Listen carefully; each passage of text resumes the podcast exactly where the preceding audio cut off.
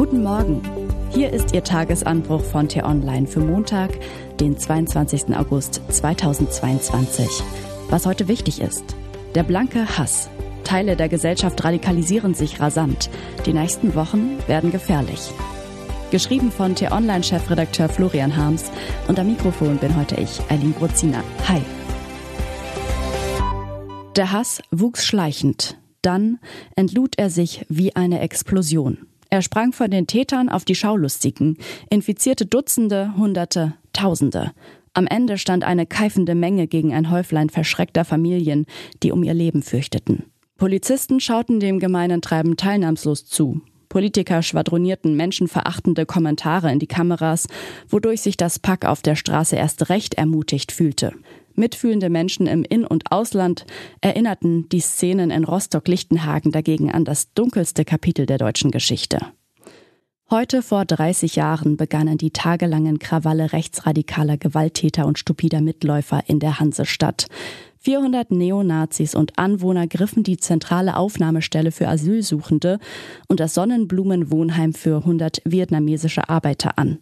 Sie schleuderten Molotow-Cocktails, schwangen Knüppel, warfen Steine und rund 3000 Schaulustige applaudierten ihnen, hinderten die orientierungslosen Polizisten und Feuerwehrleute am Eingreifen. Schließlich zogen sich die Polizeitrupps zurück und überließen dem Mob das Schlachtfeld. Es waren die massivsten fremdenfeindlichen Angriffe in Deutschland seit dem Zweiten Weltkrieg. Und es ist bis heute ein Wunder, dass dabei niemand schwer verletzt wurde oder ums Leben kam. Das änderte sich bald, denn auf Rostock folgten rassistische Angriffe und Morde in weiteren Städten Ost- und Westdeutschlands. Drei Tote in Mölln, fünf Tote in Solingen, ungezählte Attacken in weiteren Städten mit Verletzten, Verängstigten, Vertriebenen. Politiker bis hinauf in die Bundesregierung instrumentalisierten die Gewalttaten eiskalt für ihre Agenda. Wir müssen handeln gegen den Missbrauch des Asylrechts, der dazu geführt hat, dass wir einen unkontrollierten Zustrom in unser Land bekommen haben, kläffte Innenminister Rudolf Seiters auf einer Pressekonferenz in Rostock und kam mit dieser Täter-Opfer-Umkehr tatsächlich durch. Wenige Monate später stutzte eine unrühmliche Koalition aus CDU, CSU, FDP und SPD per Grundgesetzänderung das Asylgrundrecht zu einem Grundrechtchen. Der knallharte Kurs diente Kommunen, Behörden und Gerichten fortan als Richtschnur. Ab jetzt war klar, nicht die heimischen Extremisten sind das Problem, sondern die Ausländer. So wurde ab jetzt Politik gemacht, so wurden Urteile gefällt, so entschieden Kommunalbehörden, auch in Rostock. Während man den deutschen Nachbarn des Sonnenblumenhauses als Kompensation für die Unannehmlichkeiten einen Monat lang die Miete erließ, erhielten die angegriffenen Vietnamesen keinen Pfennig Entschädigung. Die meisten von ihnen wurden kommentarlos abgeschoben. So war das damals und so klaffen die Wunden bis heute. Erst wenn man sich all die abscheulichen Details des Pogroms von Rostock-Lichtenhagen vergegenwärtigt, beginnt man zu verstehen, wie politische Eliten, Behörden und tausende vermeintlich wohlmeinende Bürger in einen Strudel kollektiver Brutalität, Ressentiments und Ignoranz stürzen konnten. Warum erzähle ich Ihnen das alles heute Morgen?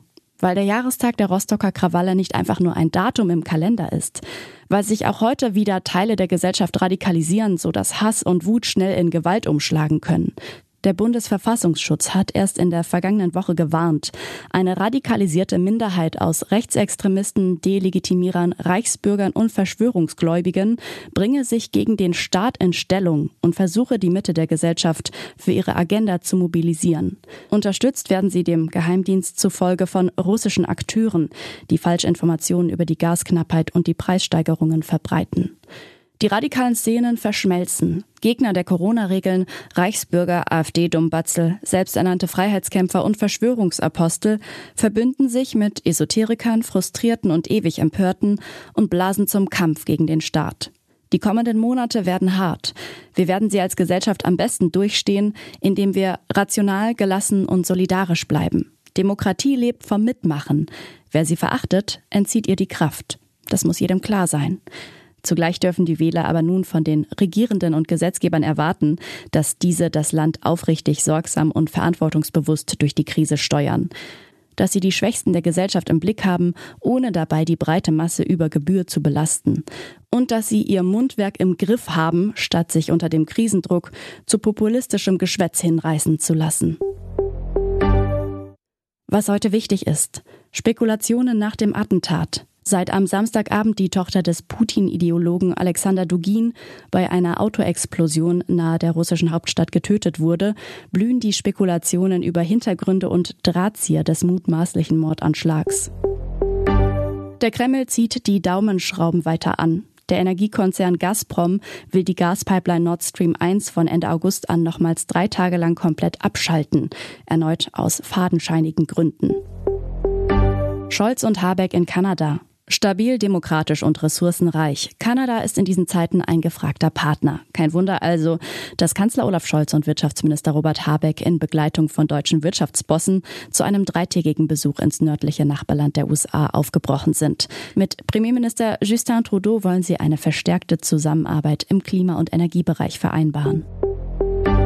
Erst trat sie zurück, dann wurde sie von ihrem Amt abberufen.